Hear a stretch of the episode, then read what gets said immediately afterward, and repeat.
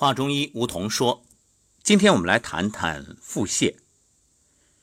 这个季节啊，特别容易腹泻。为什么呢？你看，稍不留神，吹空调对着肚脐吹啊，对着肚子，光着上身啊，这是很多人常见的情况。那在家里，空调开得很凉，然后又不穿上衣，结果呢，你看着凉了吧？还有吃生冷，那什么？”冰镇西瓜呀，啊，冰镇的饮料啊，反正冰箱里拎出来的啊，嘁里咔嚓吃下去痛快，那叫一个爽。你说抱着西瓜吹空调，然后呢，当你吃下去的时候，这不是内外都寒吗？内寒加外寒，得，这就是脾肾阳虚。所以怎么办？怎么办？凉拌啊，别再凉了，再凉的话。那真的谁都救不了你，神仙都没办法。所以各位，在我们说治疗方法之前，最根本的先治治你的心，治治你的脑，治治你这个观念。观念不改，谁都没辙。所以，首先这个拉肚子啊、腹泻啊，还有一种叫五更泻啊，就是在提醒你，不能再这样折腾了。那你身体。阳气就好像你的存折，就好像你的储蓄，那你家底再厚也经不起挥霍呀。你大肆的浪费有恃无恐，那终究有一天坐吃山空。对呀，花完那是肯定的。所以钱花完了，咱能再赚。那身体的阳气用完了怎么办？阳气用完了，那就没了阳寿，没了阳寿，那就只能去阴间走一走了。所以千万别不当回事儿。你说，哎呀，我拉肚没事儿还减肥呢？那是你想当然。你以为拉肚能减肥啊？拉肚只会消耗你的能量，那根本无法帮助你减肥。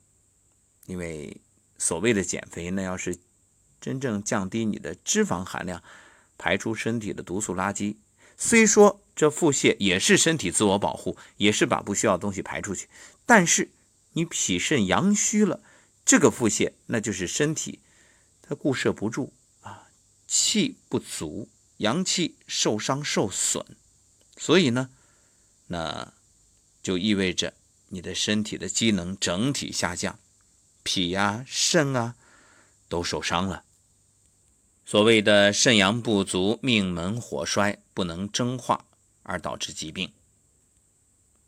那为什么有五更泻的说法？五更泻又名鸡鸣泻，就是鸡叫的时候，哎，这个拉肚子、腹泻。原因很简单，就是黎明之前阴气盛，阳气未复，脾肾阳虚的人啊，这胃关不顾，隐痛而作，长鸣即泻，所以称为五更泻。泻过之后，腑气通则安，而肾亏呢？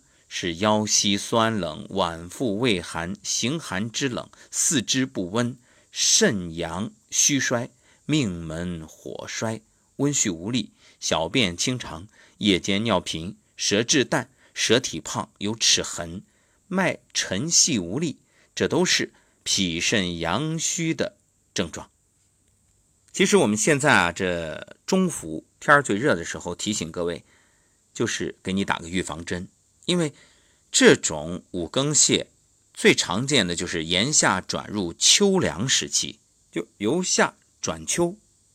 你看，眼瞅着这八月八号就立秋了，也就是下个星期的事儿，所以我们得提前做好准备呀。而且要提醒啊，就是男性比女性更常见，中老年人更容易发作。而且这种腹泻啊，往往经年累月，可以说谁经历谁痛苦谁烦恼。这种情况啊，在换季的时候最容易复发，稍微沾一点冷的东西就不行啊，马上就出现这种腹泻的状况。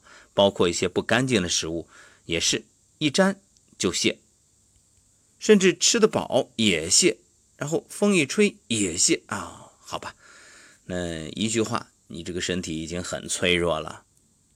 大便的次数呢，轻的每天呢三五次，重的啊甚至都达到了十次以上。说了那么多，那到底有没有办法呢？当然，今天给大家一个小方子，它可以温补脾肾、温中散寒、涩肠止泻。将吴茱萸研成细末，用水搅拌如饼，外敷神阙穴。然后啊，把那个药店里买来的麝香虎骨膏贴牢粘紧，不漏缝隙。隔一天换一次。小孩子呢，每次三克；成年人每次六克。如果病程比较短的，那三天一个疗程；病史长的，七天一个疗程。如果疗效不显著，那休息五天之后可以进行下一个疗程。同时啊，用艾条灸敷药的神阙穴，每天灸一次，每次四十分钟。另外还有一个方法，就是用醋啊浸泡生姜茶，可以取适量的生姜，洗干净切成薄片，用米醋腌二十四小时。